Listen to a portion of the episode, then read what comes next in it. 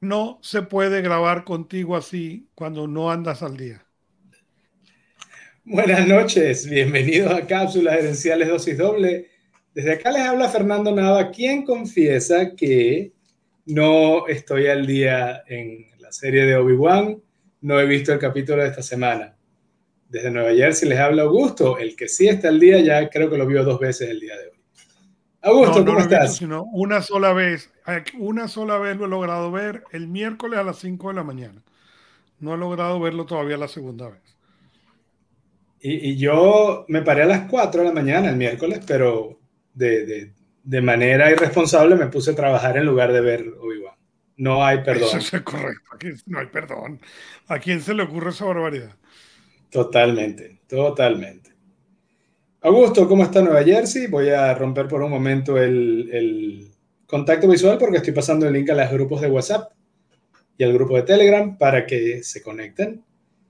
Cuéntame cómo están las cosas por allá por Nueva Jersey. Mira, por Nueva Jersey muy bien. No, no nos podemos quejar, la verdad. Esa, esa es la, la realidad es que no nos podemos quejar. Así que. Porque no tienes de qué quejarte o porque no te dejan. Mira, es una combinación de ambas cosas, ¿no? Este, no es que no tengo, siempre puede uno conseguir quejarse, pero la realidad es que yo he aprendido con los años que tú atraes lo que haces. Entonces, si nos vamos a quejar, lo que vas a traer son más problemas. En cambio, yo tiendo a concentrarme más en dar gracias por las cosas que tengo y por las cosas buenas que me pasan y todo lo demás, con lo cual, en general, entiendo que atraigo más de esas cosas y menos de las otras.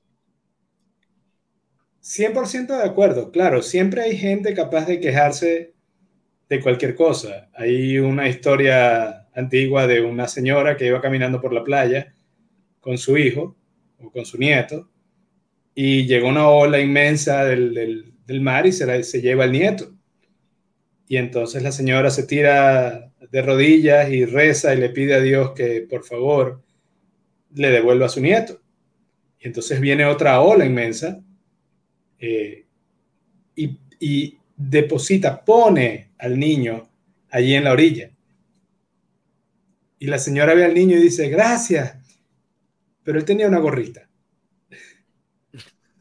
Entonces, la conclusión es que siempre hay gente que se va a quejar. Hoy, hoy tuve una experiencia, no la voy a compartir porque es, revivir cosas innecesarias, pero siempre hay gente que se va a quejar. Em, pero, pero sabes que hay, hay un libro, hay un libro eh, David Hodgkins se llama el autor. El libro se llama Power versus Force, o sea, poder versus la fuerza. Ya lo estoy oyendo, por cierto. Ya van el yo. Y yo lo estoy oyendo. Y, y, es un libro realmente fantástico y te permite entender eso que tú acabas de decir. Te permite entender cómo la gente vibra a distintos niveles. Y una de las cosas que yo recuerdo la primera vez que yo me leí ese libro, porque me lo leí más de una vez, es cuando a mí me costaba entender, pero ¿por qué? yo entendía de donde yo estaba hacia abajo, pero por, cualquier razón, ¿okay? no exactamente brillantez, ¿okay? yo no entendía, pero ¿por qué yo me cuesta tanto hacia arriba?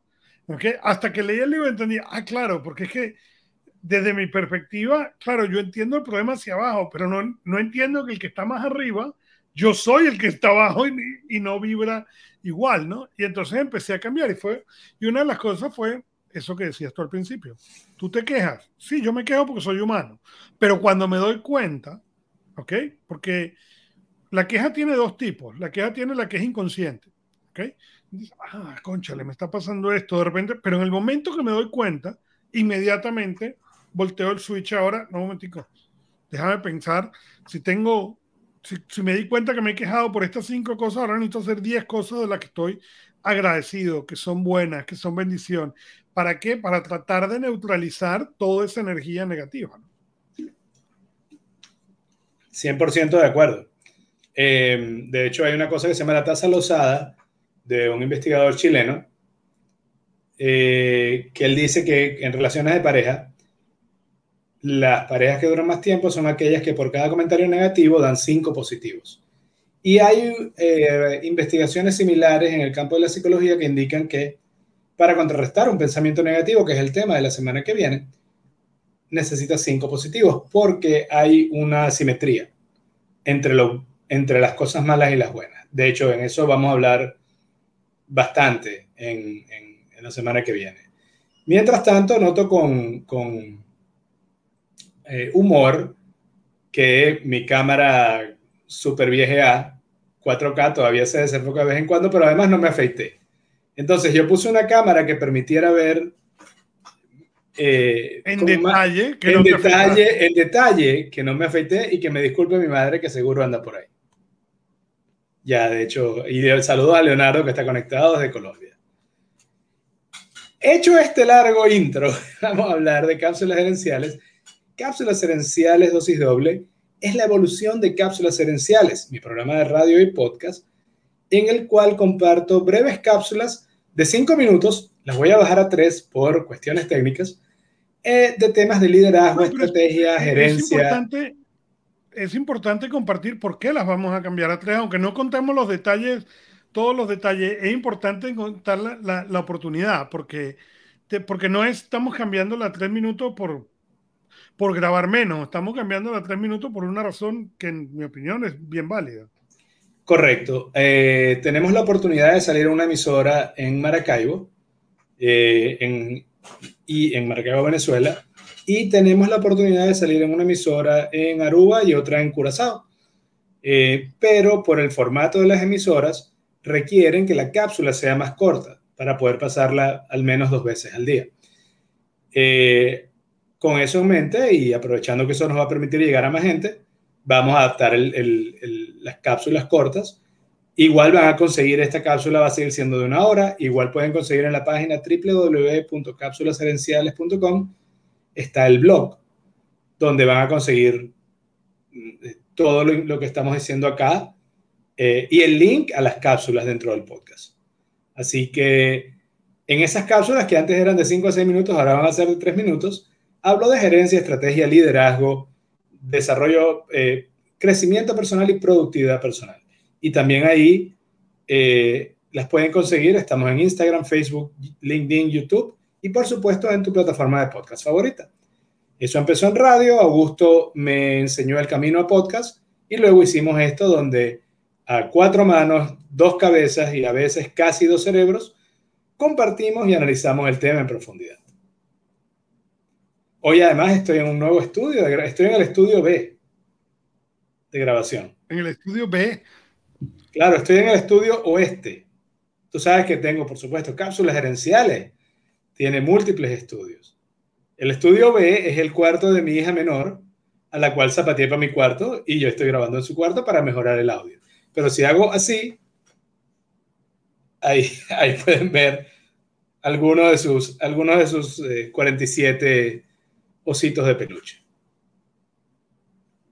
Me parece muy bien. Y, en, y a mi ven sus luces de Navidad guindadas.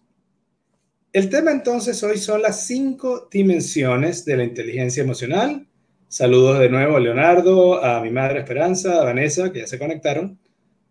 Y eh, la inteligencia emocional eh, es un tema que me parece muy, muy interesante me parece curioso a la vez que aun cuando siento que está en boga o ha ido subiendo mucho en, protagonismo, creo que todavía está lejos del, puesto que debería ocupar. Ah, creo que lo primero para hablar de inteligencia emocional es diferenciarlo, diferenciarla de inteligencia cognitiva. La inteligencia cognitiva es nuestra capacidad de, nuestra habilidad de razonar, memorizar, eh, enfocarnos mentalmente.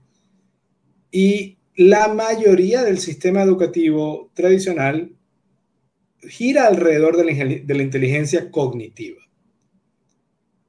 Cuando, cuando llegamos a la era de la información y empezó a ser, eh, bueno, y desde antes, cuando empezamos en la era industrial, tener una alta inteligencia cognitiva te daba herramientas que no tenían los demás.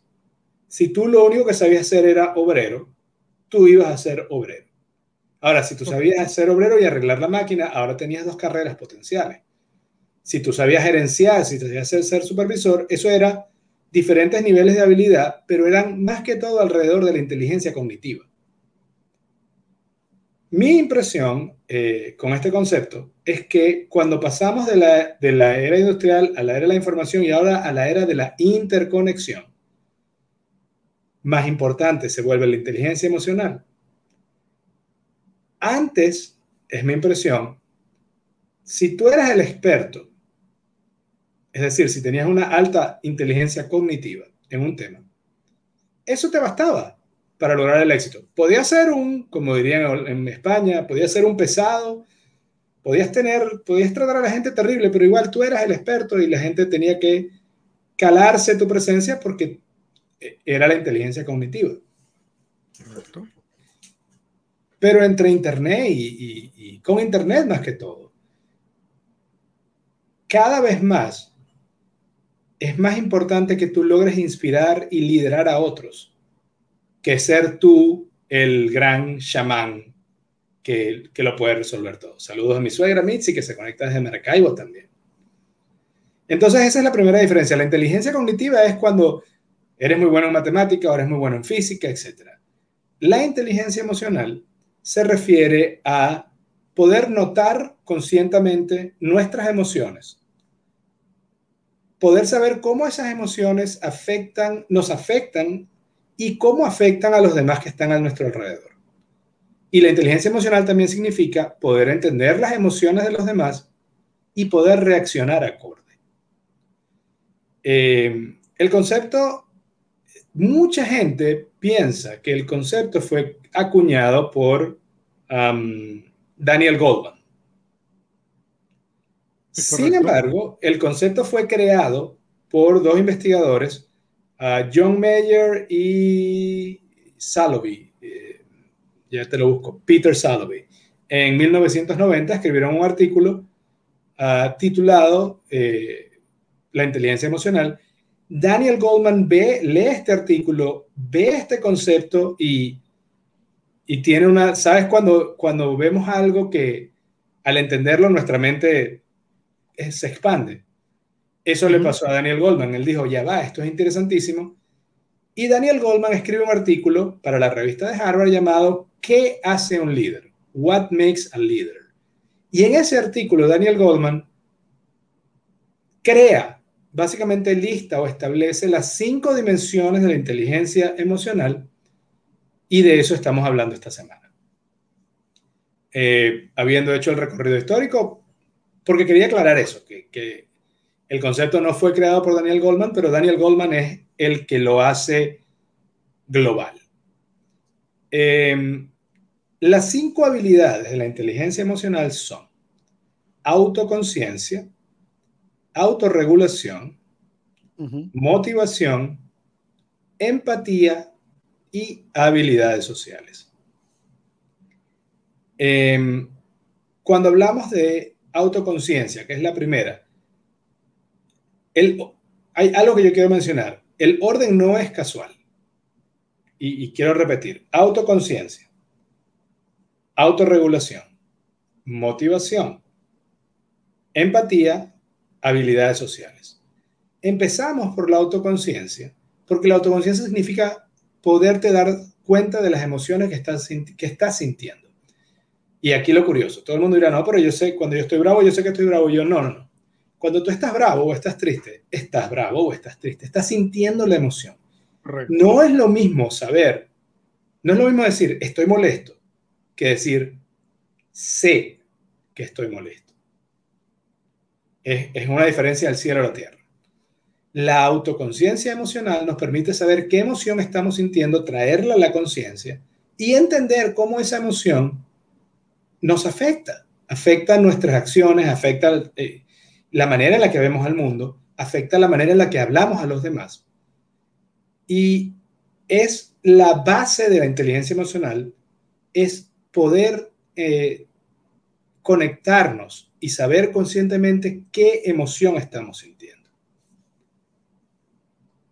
Em, y yo mencionaba, eh, insisto, todos sentimos emociones Esa, esa no es la inteligencia emocional, eso es sentir emociones.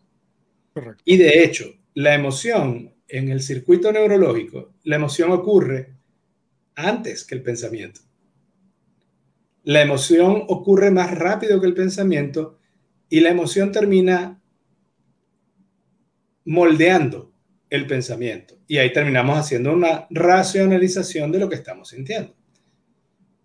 Entonces, autoconciencia emocional significa saber, no solo sentir la emoción, saber que la estás sintiendo y entender cómo eso te afecta. ¿Qué opinas, Augusto? Digo porque, a ver, quiero, quiero, quiero, eh, por ejemplo, ahora que, que veo eh, tu camisa, tu franela, tu remera, tu camiseta, que siempre es de Star Wars, siempre es de Darth Vader. No siempre es de Darth Vader, pero siempre es de Star Wars. Ok. Pero Darth Vader, por ejemplo, es un caso interesante de no tener autoconciencia emocional y ser arrastrado por las emociones. Correcto. Es, un personaje muy impulsivo y de altas emociones, 100% de acuerdo contigo. Pero lo, importante en este caso, para mí al menos, cuando hablamos de, la inteligencia emocional y la autoconciencia, es hacer una distinción, porque es cierto, se habla em, de Goldman, Goldman el, tiene un libro, en este otro libro se me está escapando. Bueno, el, libro de eh, inteligencia emocional. Inteligencia emocional, pero... EQ. E pero inclusive... ¿Perdón? Creo que se llamaba Inteligencia Emotional Intelligence o EQ, como Emotional Quotient, cociente emocional. Sí, pero tenía, tenía otro que vino antes de ese, ¿verdad? Vamos a buscar aquí en Daniel. Con, con, una de las cosas que la, auto, la, la autoconciencia emocional nos permite también es tener claras nuestras fortalezas, nuestras habilidades y nuestras capacidades, que no son lo mismo que nuestras habilidades. Eh, nuestra, una debilidad es algo que no podemos hacer. Una fortaleza es algo que podemos hacer y una capacidad es qué tanto de eso podemos hacer. Yo tengo la habilidad de levantar, no sé, 25 kilos en, en pesas. Yo no tengo la capacidad de levantar 70 kilos en pesas en este momento. La capacidad tú la vas construyendo. La habilidad es, el, es, es, la mínima, es la mínima barra para calificar. Correcto. Em, pero, pero lo interesante es que a pesar de que esto se habla del año 90, 95, ¿ok? En realidad fue mucho más tarde que eso empezó a estar en, vamos a decir, en las manos de la gente, como, inteligencia emocional. Yo diría que fue inclusive este probablemente 10 años después, o sea, hacia el 2000, 2002, fue cuando en realidad se empezó ya en el, vamos a decir, en el léxico común hablar de inteligencia emocional y hablar de, autoconciencia. Antes de eso, realmente la parte importante era la otra inteligencia, ¿no? Y, todavía, si la piensa de principio del 2000, donde empezamos a hablar de la inteligencia emocional, todavía tomó unos 10 años más para que realmente la gente empezara a entender la importancia de tenerlo. En el 2000 lo empezaba a entender como concepto, pero era más como un concepto teórico que un concepto práctico. Yo creo que es alrededor de entre el 2010 y el 2015 donde la inteligencia emocional realmente empieza a tomar un punto importante en la toma de decisiones, al menos de empresas grandes, ¿no? Y eso te iba a decir, para el momento en que la inteligencia emocional empieza a ser conocida como una herramienta fundamental de liderazgo, Mucha de la gente que alcanzó las posiciones de liderazgo, en ese, bueno, de autoridad en ese momento en la mayoría de las empresas, lo hizo basado en su inteligencia cognitiva. Correcto.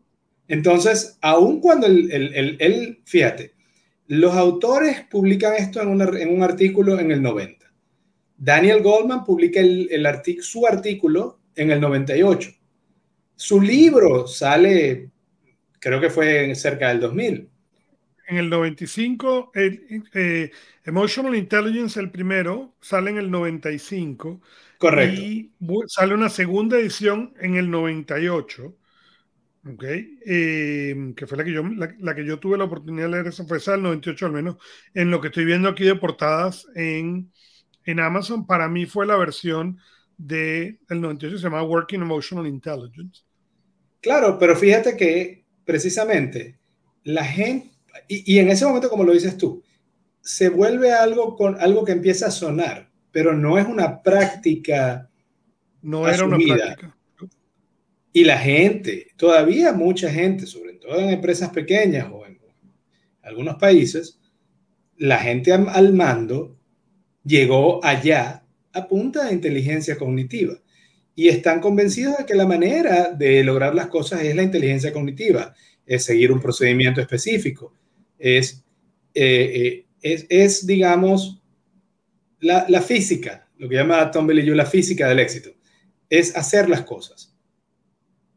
Y para mí, lo curioso es que en la medida que hay más interconexión, en este momento tú y yo estamos hablando aquí y tenemos al menos cinco personas en el chat, estamos conversando los siete quién sabe cuánta gente más estará escuchando este podcast en otras vías o lo va a oír. Es el nivel de interconexión es, brutal. Lo que tú quieras lograr, tu inteligencia, ser el experto ya no basta, porque no vas a poder multiplicar. Y ese es un término muy bonito que, usa eh, uh, Rory Baden, los multipliers, que y, él mencionaba, ese es uno, el libro que estoy escuchando este, esta semana, por cierto. Es, em, él decía, el liderazgo no es hacer las cosas. El liderazgo es hacer las cosas a través de otros. Y es inspirarlos para que las hagan. Todo eso requiere inteligencia emocional volvemos entonces a la, autoconciencia. Si tú no tienes autoconciencia, no puedes tener inteligencia emocional porque no sabes qué estás sintiendo y no puedes reaccionar al respecto. Yo, el ejemplo que doy y, del cual estoy orgulloso, me siento muy contento con ese ejemplo, es un sistema de, tú sabes, los sistemas de aspersores en los edificios de, controlar el fuego. Tú puedes tener los mejores aspersores con el mejor CO2, con el mejor químico para apagar el fuego. Pero si el sensor no funciona, el edificio se quema. Correcto. Si el detector de humo no funciona, no importa de cuánto hayas pagado por el sistema, el edificio se quema. Y de igual manera, si no tenemos autoconciencia emocional, lo que nos quema, lo que nos arrasa es el fuego de nuestras propias emociones. Y, y, y yo daba el, el, día lunes tres consejos para mejorar nuestra autoconciencia emocional. Y el primero es escuchar a tu cuerpo, porque las emociones no se comunican solamente con tu cerebro. Las emociones alteran nuestro pulso, nuestra presión sanguínea, nuestra temperatura, eh, mandan la sangre a diferentes partes del cuerpo, eh, nuestra, nuestra velocidad de respiración. Es, entonces, al momento, una de las cosas mejores, de las mejores maneras de detectar tu inteligencia, tu, tu autoconciencia, de usar tu, de detectar qué emoción estás sintiendo es cómo estoy sintiendo mi cuerpo. Y si estás sintiendo pulso acelerado o alta presión, etcétera, puedes entonces darte cuenta, ya va, pareciera que estoy alterado. Pero fíjate, tú estás yendo al ejemplo en el cual te alteras, ¿ok? Ahora, yo te puedo traer otro ejemplo de esa autoconciencia, ¿ok? Que hemos traído aquí en el show, que específicamente voy a hablar de la pizza, ¿ok? ¿Por qué? Porque una vez que yo descubrí que la pizza para mí era un, trigger, yo ahora pienso en pizza y automáticamente se levantan todas las alertas, ¿no? Un momento, ¿qué es lo que está pasando? Aquí hay estrés, ¿qué hay? Y a lo mejor no hay nada, entonces es pizza y voy a comer pizza. Pero fíjate, en ese caso no hay, no hay palpitación, no hay aceleración, no hay nada, simplemente te da el antojo, ¿ok? Te puedo dar otro, ¿ok? El dolor de espalda. Para mí el dolor de espalda es estrés. Cuando a mí me da dolor de espalda es porque estoy estresado. Pero si me preguntas a mí, yo, yo no me siento estresado, yo no tengo, yo de repente empiezo a tener dolor de espalda. Y entonces lo, y empieza, por ejemplo, y, empiezo a tener dolor aquí en el cuello. Y es para mí un trigger de estrés, pero no me, no me da palpitaciones del corazón, no me da nada de eso. Simplemente es el trigger. Y la autoconciencia es lo que me ha ayudado a identificar cuando eso pasa, yo entonces tengo que poner mucha atención a mi reloj que pita cada media hora para que cuando pite cada media hora, moverme, mover el cuello, estirar el cuello. ¿Para qué? Para que esos, vamos a decir, esos dolores de estrés, ¿ok? No se conviertan en inmovilidad pasados cuatro o cinco días. Ah, ah, los dos ejemplos me gustan. El, el de la pizza, quiero ahondar en ese porque lo hemos hablado antes. Yo también que he peleado con el sobrepeso y sé que la comida de confort existe, es real, no es como el chupacabra. Eh, la autoconciencia emocional es cuando podemos precisamente cuestionar ese antojo y decir, me provoca la pizza, o me provoca el, pan, o estoy estresado. Y esa es la diferencia. Cuando no tenemos autoconciencia emocional, sencillamente decimos, me provoca X o Y, y actuamos. Em, los, los, tres consejos que yo doy para, eh, para mejorar nuestra autoconciencia son, el primero, prestar atención al cuerpo. El segundo, llevar un diario y yo sé que a la gente dice, ya yo estoy muy ocupado, no puedo escribir más, ya es un diario, estoy hablando de dos, tres frases y no tiene que ser ni siquiera todos los días. Pero cuando tengas una experiencia emocional muy buena muy mala, escríbela. Insisto, no tiene, yo creo que el diario es algo maravilloso. Sé que no es fácil como crear, crearlo como hábito, pero insisto, para la parte emocional, por lo menos para la parte emocional, cuando tengas una reacción emocional fuerte, en lo que puedas, siéntate y escribe al respecto. Y no escriba solamente cómo te sentiste. Escribe cómo te sentiste, dónde estabas, con quién estabas, qué hora era, por ejemplo. Porque lo que, si después de seis meses que hagas esto, tú vas y revisas eso, vas a encontrar un patrón. Te vas a dar cuenta que hay horas, sitios, actividades y personas con las cuales tienes malas experiencias emocionales recurrentes. Mientras no lo traigas a la conciencia, no puedes hacer nada al respecto. Cuando lo traes a la conciencia, puedes, si es una persona que no puedes evitar y sabes que es un trigger emocional para ti, al saber eso ya tú puedes ir con otro, con otra sensación o con otro, otra vibra a la reunión y estar más pendiente, por citar una de las ventajas. Y la tercera es no juzgar tus emociones, pero adelante. Correcto. No, no, no, se te sigue con el tercero, termina con el tercero y después yo digo. Bueno, no juzgar tus emociones porque cuando tenemos una emoción y la juzgamos como buena o mala, nos, nos, lanzamos al camino de la, de la cháchara mental negativa. Es decir, si yo digo, oye, qué mal, como me perdí los estribos y le grité a esa persona, eh, que, me siento terrible, ok, está bien que te sientas mal, es normal, es, lógico, es honorable. Ahora, con la emoción, ¿por qué estabas molesto? No, porque soy débil, no, no, no juzgues la emoción ni te juzgues a ti. Vira la emoción sin juzgarla, porque al juzgarla ya no la puedes estudiar.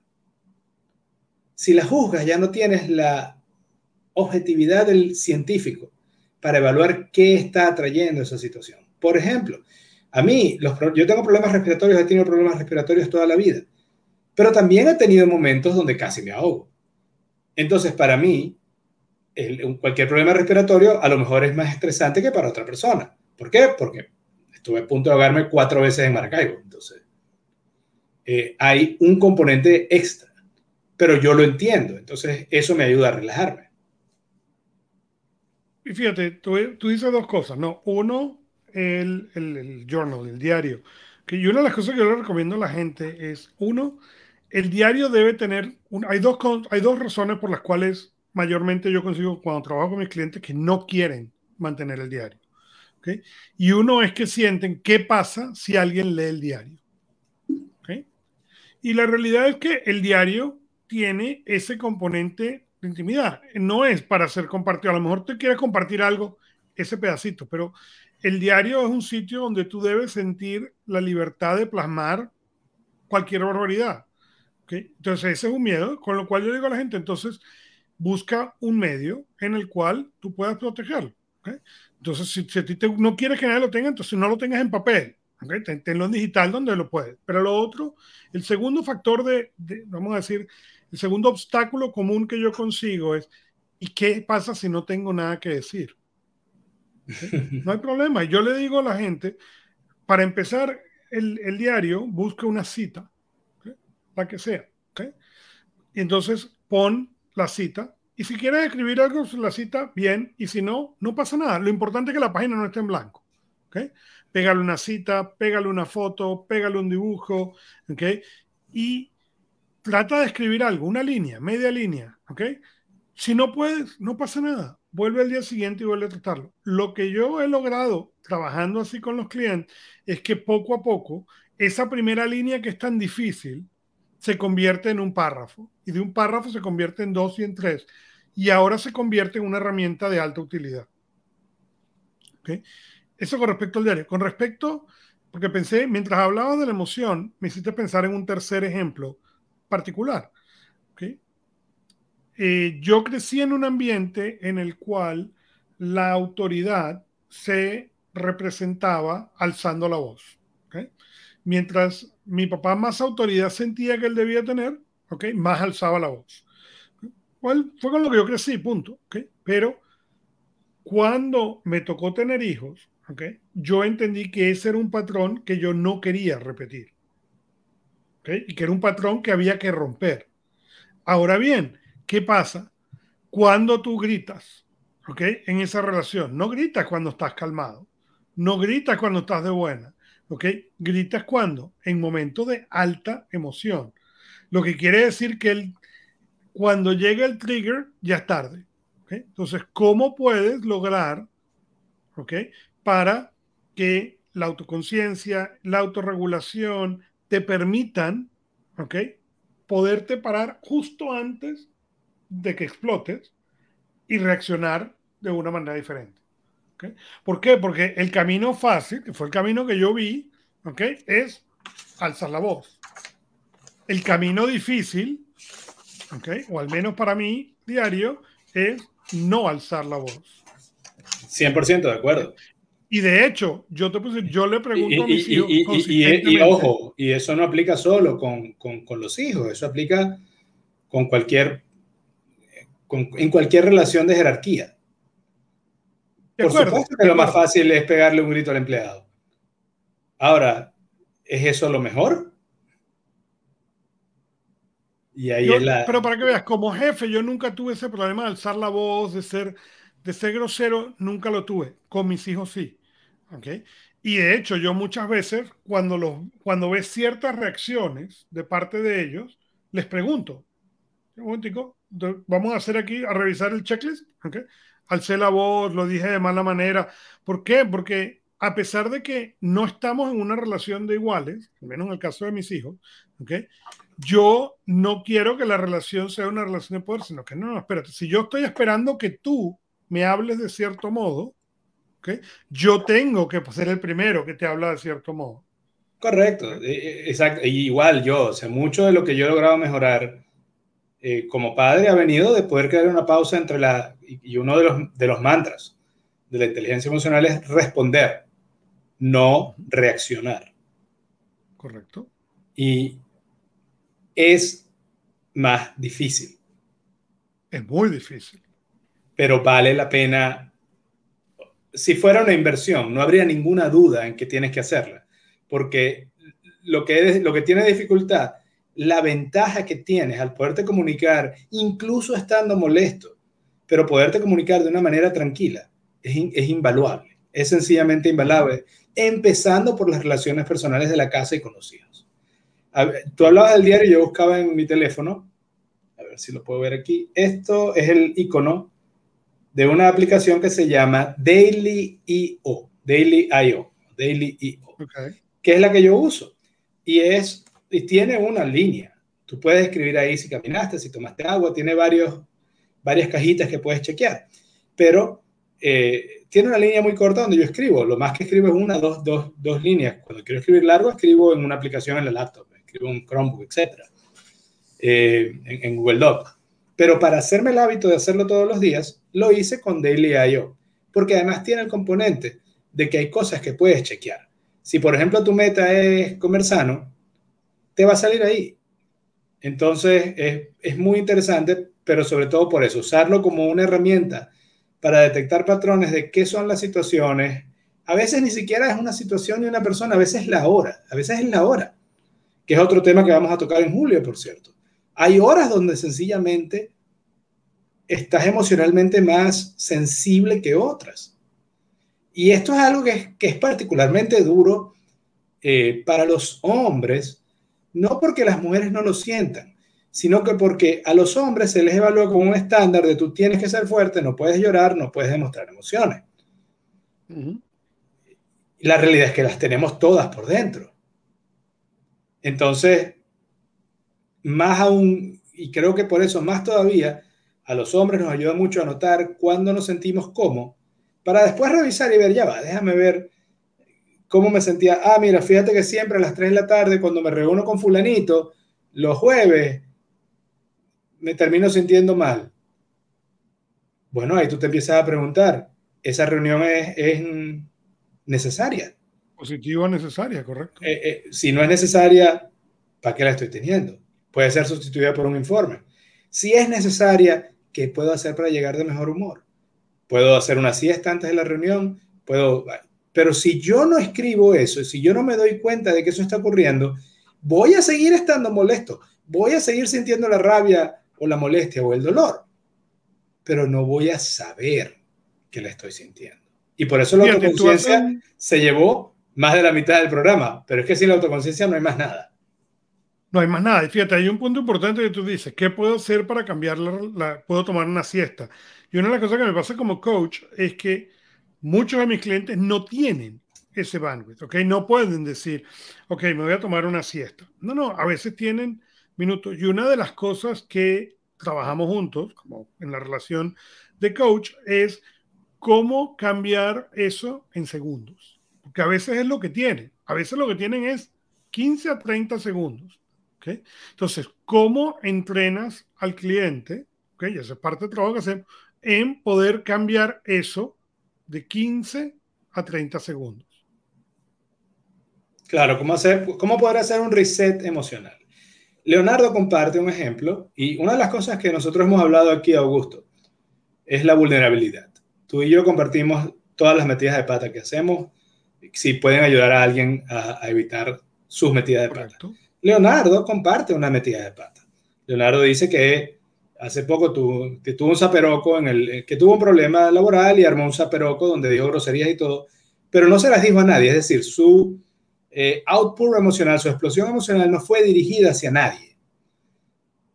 Eh, y la gente, y funcionó y la gente hizo el trabajo.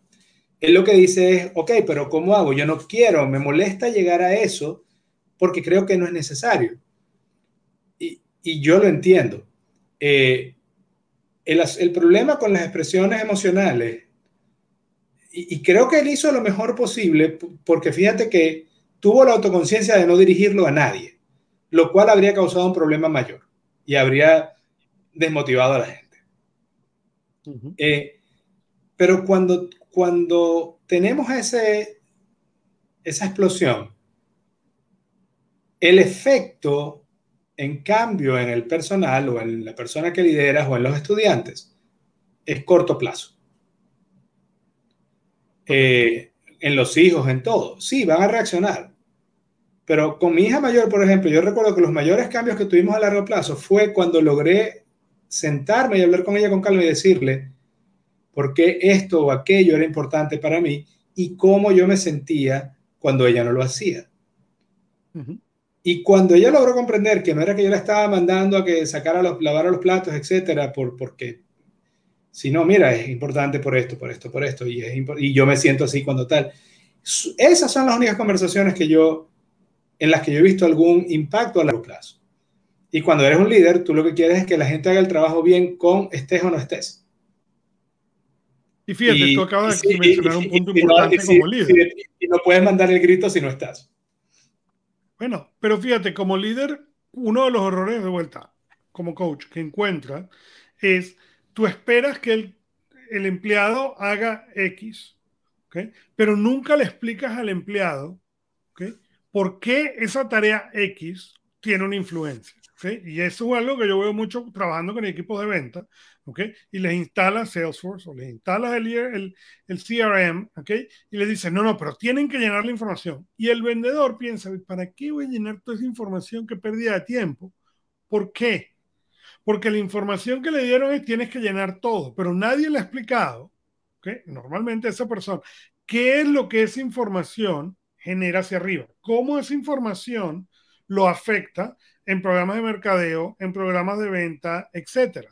Cuando tú haces esa explicación, lo que yo he encontrado como coach es que la gente entonces empieza a llenar la información porque ven la influencia directa. Si, yo, si yo te digo a ti, ok, Fernando, nos vamos a ver a las 7 de la noche todos los jueves. Porque entienden por qué es importante. Correcto. Mientras no, mientras no entiendan por qué es importante, no lo pueden hacer. Y tú les digas si es que lo hagan, y no es parte de su trabajo, van a sentir que tú los estás mandando por mandar. Y, te, recuerdas que hablábamos al principio de niveles de vibración y, y, la montaña, ¿no? Correcto. Yo he tenido algunas experiencias en escalada libre, mayormente no a propósito, sino por metidas de pata. Y, me y una de las cosas que me di cuenta es que cuando tú estás haciendo escalada libre, hay momentos donde tú no ves cuál es tu siguiente asidero. Al menos en, afuera, porque a mí me tocó hacerlo en la naturaleza. Pero el que estaba más arriba de mí, él lo podía ver y él me podía guiar. Y para mí es algo parecido con esto del liderazgo. Muchas veces el líder, el jefe, el gerente, ve que un empleado no hace algo y no entiende por qué el empleado no lo hace. El empleado no lo hace porque siente que no es importante. Y luego a lo mejor el gerente dice, pero ¿cómo no va a ser importante si eso le está generando este o aquel problema al cliente? Sí, pero si el empleado no sabe que al no hacer esto, ese problema ocurre, insisto, no ve la importancia. Y muchas veces cuando estamos en la posición de gerencia y vemos cosas que no ven los demás, asumimos que ellos las ven. Pero la, la realidad es que no, es casi que una cosa geográfica. Tú puedes ver cosas que el, subordinado no va a ver.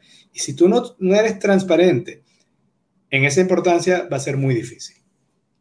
Sí, fíjate, Leonardo es algo importante, ¿no? Dice, culturalmente los venezolanos somos distintos a los colombianos y a veces chocamos, al, menos de su experiencia. Y yo voy a ser inclusive mucho más, ¿ok? Si tú vas inclusive dentro de Venezuela, ¿okay? porque es lo que conozco, el, el maracucho o el, o el larense o el gocho, ¿okay? o el merideño, el de Trujillo, el de Táchira o el, o el caraqueño, son distintos. ¿okay? A pesar de pertenecer a la misma nación, son distintos. ¿okay? Pero, y cuando agregas Colombia y agregas Ecuador, el, el ecuatoriano de la costa es distinto al ecuatoriano de la montaña. Cuando te vas a México, el mexicano del norte es distinto al mexicano del sur y al mexicano del centro. Entonces, es 100% acertado lo que dice Leonardo, pero el trabajo del líder ¿okay? no es en buscar cuáles son estas diferencias o cuáles son estas diferencias desde la perspectiva negativa, sino desde la perspectiva de entender cuáles son estas diferencias para poder hacer un equipo mucho más robusto. Y yo, yo compartí el martes un ejemplo personal de una vez, lo he dicho antes en el, en el, radio, aquí en, la, en el podcast y en el programa, de, eh, en, yo, yo, he trabajado en muchas empresas distintas. En una de ellas una vez me llamó el jefe eh, cayéndome a gritos por teléfono. No sé qué, qué alineación había en ese momento, pero ya estaba de lo más calmado. Y yo le dije, disculpe jefe, pero no me gusta que me griten. Eh, voy a colgar para darle chance a que se calme. Cuando se calme, usted me llama otra vez y yo veo cómo lo ayudo. Y colgué. Y me llamó a los dos minutos, tranquilo, se disculpó. Eh, además, detectó que, además se dio cuenta que el, todo lo que estaba, estaba haciendo, la, eh, buscando la respuesta en la oficina incorrecta, porque era un asunto de ventas, no, de, no del departamento en el que estaba yo. Pero como yo me di esa posibilidad de responder, no reaccionar, donde dije, ya va, esto no, es que no me molestó, me molestó la gritería, pero no me entregué a esa emoción. Y por no entregarme pude dar una respuesta. Y como respondí de una manera elocuente y calmada, él me llamó y se disculpó y terminamos una conversación muy bien. Eso es parte del asunto. Eh, si bien yo comparaba en, el, en lo que hablábamos antes, a la autoconciencia, con el detector de humo que previene los, que para activar el sistema contra incendios, la autorregulación son los aspersores. Entonces, si tienes unos buenos, si tienes uno, un buen detector, pero no tienes buena autorregulación, vas a estar molesto, vas a saber que estás molesto e igualito la vas a embarrar. Porque no has desarrollado tu habilidad, tu capacidad de autorregulación. Yo quiero dar eh, tres tips. Uno, hacer silencio y contar hasta 10. Yo sé que eso suena súper trillado, súper cliché, pero es que es tiempo. Si desde el momento que sientes la emoción hasta el momento que abres la boca, tú dejas pasar aunque sean cinco segundos, lo que va a salir es distinto. Eh, número dos, mirar la situación desde afuera. Por ejemplo, no es me están cayendo gritos, sino una persona le está cayendo gritos a otra. Y así te puedes abstraer un poco y, no eh, hundirte emocionalmente en esa situación. Eh, y tercero, escribe. Escribe lo que estás sintiendo. Em, por ejemplo, emocional, a veces emocionalmente se nos sentimos fracasados o sentimos que, sobre todo cuando somos emigrantes, donde nuestro reloj del éxito se atrasó por una década o más. Y en esos momentos, si tú escribes todo eso que te estás diciendo a ti mismo, te vas a dar cuenta que no es, no es real. Eh, la autorregulación, otro ejemplo que yo doy a veces, es como un, control, control, como un carrito control remoto o un auto control remoto, a mando a distancia. Cuando tú tienes autocontrol, tú manejas el auto.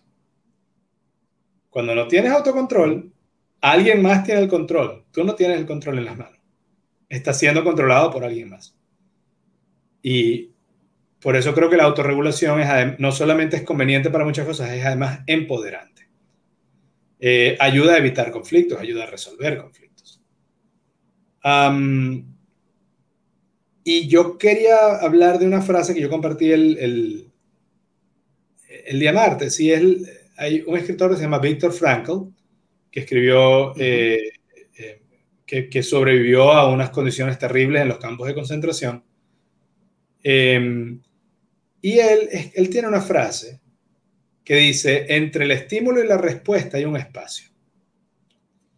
En ese espacio tienes el poder de construir tu respuesta, escoger tu crecimiento y ganar tu libertad. Básicamente, a, donde vayas a llegar a tu vida vas a llegar en la medida en que amplíes ese espacio entre, entre el estímulo, el sentimiento, y tu manera de reaccionar. Eh, fíjate, fíjate, fíjate, Ben Franklin. Eh, Víctor Frankl. Perdón. Víctor Frankl. tiene muy importante porque, porque él decía lo último que yo puedo perder dentro del campo de concentración era eso. Y en ese él escribió un libro que se llama El hombre en búsqueda del significado. Eh, sí, Man and Meaning. El, el, hombre en búsqueda del significado. Y él habla y él habla, yo no recuerdo si es en el libro o en un video que yo vi posterior, cómo él, dentro del campo de concentración, sin ninguna necesidad, okay, él jugaba golf, okay, él, todos los días. Okay, jugaba 18 hoyos de golf, okay, todos los días. Y cuando lo piensas, es muy interesante porque tú dices, ya va, pero espérate, ¿cómo tú jugabas golf encerrado en esa necesidad, etcétera? No, no. O sea, él no permitió que nada de eso lo controlara. Y como yo decía, así como funciona con, con tus hijos, que fue el ejemplo que yo puse, funciona con todo. Yo, yo decía, yo entreno ejecutivos o los clientes míos, como cuando tú sientes, y sí, como tú dices, hay que empezar por entender ese concepto del autocontrol, hay que empezar a entender ese impulso que viene y reconocerlo. Pero yo, eh, una de las cosas que yo enseño es, cuando enseño el método Silo a estos clientes, es cómo poner estos tres dedos juntos para poder hacer un reframe de lo que está pasando. ¿Para qué? Para que la reacción no sea una reacción negativa o inapropiada, sino una o desproporcionada. Desproporcional a lo que está pasando. Correcto. Por ejemplo, es muy interesante cuando yo escucho a mis clientes decir, no, es que desde que yo aprendí eso, ¿okay? yo no hago esto. ¿okay? Porque varía de persona en persona, pero se convierte en algo muy interesante cuando, por ejemplo, yo tengo un cliente que él, cuando le llega un email, ¿okay? es muy interesante porque eso no se lo enseñé yo, esa fue la conclusión que este cliente hizo con la enseñanza. ¿okay? La enseñanza era cuando a ti te llega el email que te enfurece, que era el problema que él tenía, tú tienes que buscar una manera de romper antes de responder. ¿okay? Y y claro, la está creando, está creando el espacio entre el estímulo y la respuesta. Está creando el espacio. La respuesta de este cliente fue cuando él recibe el email, restartea la computadora. Exacto. Porque, porque los segundos que la computadora ahora se come, ¿ok? Que él no puede responder son suficientes normalmente para que se logre esa, para que se diluya ese sentimiento. Eh, me parece una solución Espectacular. Espectacular. Espectacular. Él lo ve y dice, llegó y pum, restartea la computadora y mientras esperan, vamos a ver. Pero dice, para cuando ya la computadora cargó, yo vuelvo, ya, ya se me pasó y es menos, y está dentro de ese rango, es menos de un minuto. Claro. Eh, el tercer elemento es la motivación. Aquí, básicamente, en la, inteligencia emocional, la motivación es automotivación. Eh, y tiene cuatro elementos que son el, entusiasmo personal, el compromiso, la iniciativa y el optimismo. Eh, y bueno, el, entusiasmo porque son las ganas de hacer las cosas. Eh, el compromiso porque es la capacidad de trabajar y seguir teniendo obstáculos. la iniciativa porque eres proactivo, no reactivo. Y eh, el optimismo, porque si tú piensas que todo va a salir mal, eh, o sea, si eres pesimista, ¿qué tan proactivo puedes ser? Y, de, esa, de esa cápsula, si alguien la quiere escuchar, la puede escuchar completamente eh, buscando cápsulas herenciales en su plataforma de podcast favorita o esperando al viernes cuando lo publique en el blog y ahí también doy el link. Pero quiero dar el ejemplo, quiero rescatar de ahí solamente un ejemplo. Eh, yo comparo la motivación con, el, con un automóvil. Eh, y recuerdo mucho, una, eh, Jim Rohn decía, hay gente que necesita que la, que la, que quiere, ay, ojalá alguien viniera a motivarme. Y decía, ay, si no viene, ¿qué vas a hacer? Y si no viene, ¿qué vas a hacer? Entonces, por eso yo creo en la motivación, y voy más allá y digo la automotivación, y además voy más allá y digo la automotivación disciplinada, diaria, con frecuencia, como sugieres tú en el, en el Impact Journal, recordando tus metas todos los días. Porque la, eh, la motivación, o sea, tú, eh, tener automotivación es como tener un automóvil donde tú eres el automóvil, pero también tú te enciendes. Y yo digo que más, más lejos llega cualquier persona a pie que el mejor automóvil si nadie lo enciende. Entonces, por eso la automotivación es en general y dentro de, de la inteligencia emocional eh, fundamental. Eh, el la cuarta dimensión es la empatía. Eh, y la empatía es saber... una cosa, perdón, antes de que llegue a la empatía, una cosa que quiero citar. Hay una cita de Zig Ziglar que a mí me encanta, que dice, la gente dice, o algo dice algo así como, la gente dice que la motivación no dura. Y el baño tampoco, por eso que hay que hacerlo todos los días, ¿no? Y tú mencionabas el Impact Journal. Y lo que yo digo en el Impact Journal es, tú debes revisar a diario, en la mañana y en la noche, cuáles son esas causas de motivación que tú tienes, a dónde quieres ir, etcétera. Correcto. Estaba pensando exactamente en esa frase. Cuando dijiste Six Ziglar, dije, esa, esa frase es genial. Porque esa misma gente que dice que la motivación no dura será que no se baña todos los días. Y si es así, puedo entender que tienen problemas más graves. Eh, la empatía, la empatía consiste en poder estar, ponerte en los zapatos de los demás. Eh, en poder entender qué está sintiendo la otra persona y actuar de acorde a eso. Eh, y de nuevo, mi carrera me ha bendecido con múltiples ejemplos de muchas cosas. Eh, y algunos no son ejemplos que viví yo, sino amigos cercanos. Te voy a dar un ejemplo de un jefe con, que demostró mucha empatía. un jefe que yo tuve, tuvo un empleado venezolano que se mudó fuera del país. Se suponía que los papeles de la familia iban a tardar unos dos meses, ya iban seis. El jefe notó que su empleado extrañaba a la familia eh, y que todavía faltaban meses para que se los papeles. Y el jefe no solo le dio una vacación, le compró el pasaje para ir a Venezuela a visitar la familia. Y eso motivó al empleado por varios años más. Ese era un jefe que demostró empatía.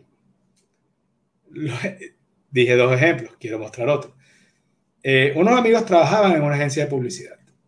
La dueña y jefa se fue de viaje por un par de semanas, regresó cerca de la fecha de cobro ella, y hace una reunión y la reunión tuvo nada más dos puntos en agenda. El primer punto de la agenda fue explicarle a los empleados que como no habían pagado a los clientes principales, el salario se iba a atrasar tres días. El segundo punto de la agenda fue, de parte de, de esa persona, mostrar a los empleados la laptop MacBook Pro que se había comprado en el viaje, que costaba más que todos los sueldos juntos. Correcto. E, esa persona carecía de empatía, por decirlo menos. No quiero decir que esa persona con su propio dinero no se podía comprar la laptop, pero no tenía la empatía de saber no es lógico que yo venga a mostrarles a ellos algo que compré que, equivale a más de lo que le estoy pagando a todos ellos juntos. Entonces, ahí es la empatía como es la cuarta dimensión de la inteligencia emocional. Tres maneras de desarrollar la empatía. Escucha activa, reducir el ego y no imponer la ayuda. Escucha activa Escucha a la persona, repítele lo que tú crees que oíste, a ver si lo oíste bien. Reducir el ego. Eh, tú sabes cuando tú le cuentas a alguien un problema o una situación que te pasó y esa persona te trata de decir una peor. Eso es terrible. Si yo estoy yendo hacia ti buscando consuelo o apoyo, ¿por qué estás tratando de mostrarme con tu ego que tú has sufrido más? Eso, eso no es lo que estaba intentando lograr. Eh, y no imponer la ayuda. Tú puedes tener empatía, tú puedes saber lo que está sintiendo esa otra persona, pero tú no puedes imponer la ayuda, porque la ayuda no solicitada nunca es bienvenida, o casi nunca es bienvenida, menos que sea una emergencia. Entonces, escucha bien, y si la persona te pide ayuda, tú le puedes ofrecer, le dices, hey, necesitas que te ayude. Pero no le digas, ok, lo que tienes que hacer es A, B y C. No, tú no estás en su cabeza, tú no sabes sus recursos. Escucha y solo ayuda si es solicitado.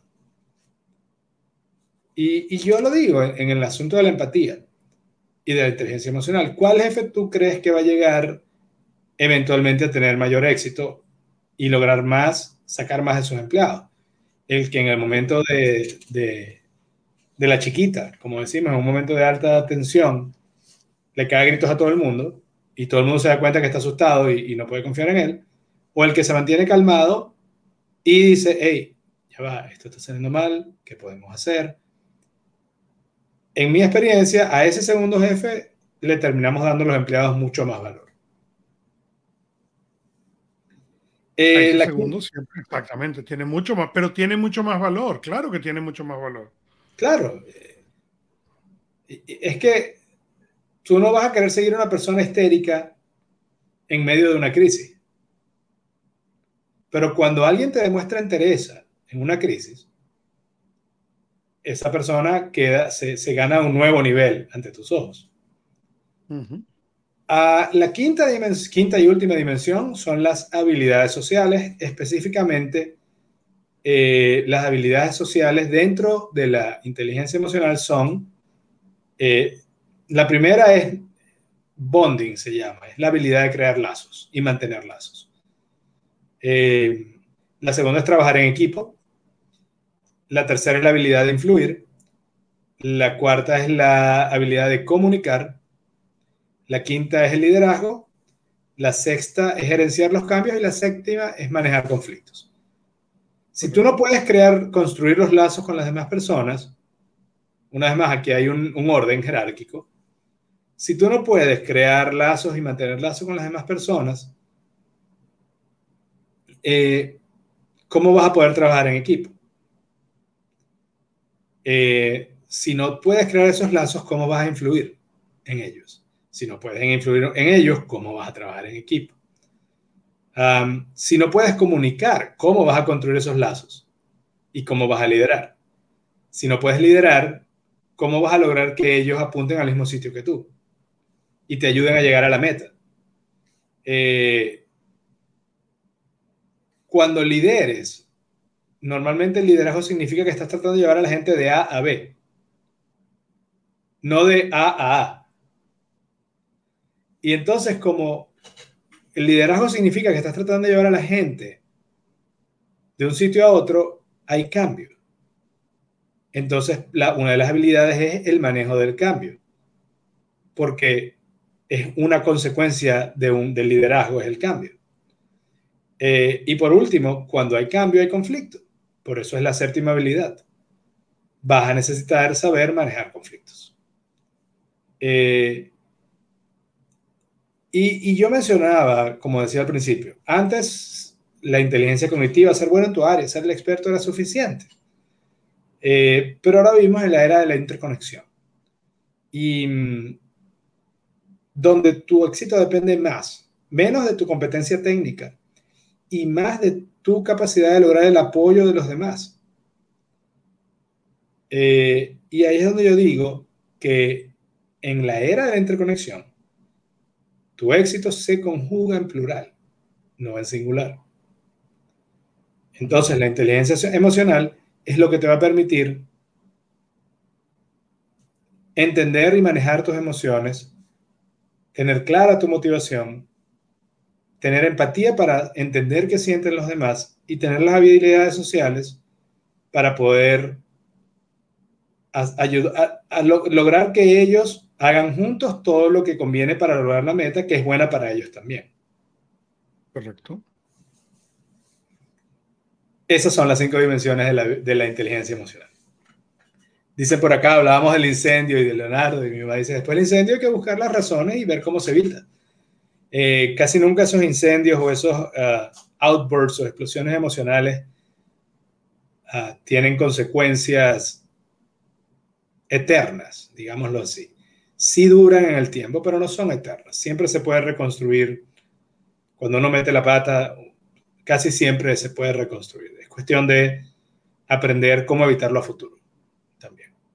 Correcto. O sea, es cuestión de disculparse y asumirlo, pero también de, ok, ocurrió esto, reacciona así, no tenía razón de hacerlo, pido disculpas. ¿Cómo hacemos para que la próxima vez no ocurra el trigger? Y de nuevo, ustedes recuérdenme que yo o inclusive, aunque el trigger aparezca, ¿cómo puedo reaccionar mejor que la vez anterior? Correcto, correcto. E incluso recordarle a la gente, papá, jefe, lo que sea, recuerda que tú me dijiste que cuando estuvieras diciendo esto te, te lo avisara. Porque, insisto, cuando no, cuando no somos conscientes de nuestras emociones, sino presa de nuestras emociones, no pensamos. Hablamos, decimos cosas que, que no queremos, que no sentimos realmente, porque somos presa de nuestras emociones. Bueno, eso, con eso llegamos al final. Augusto, ¿algo más? No, nada más volver a seguir nuestro eslogan de la semana y, o nuestro eslogan del show, en realidad, más que de la semana. Correcto. Bueno, gracias a todos por escucharnos y ya sabes, recuerda, tu éxito lo construyes con acciones, no con ilusiones. No con ilusiones. gracias.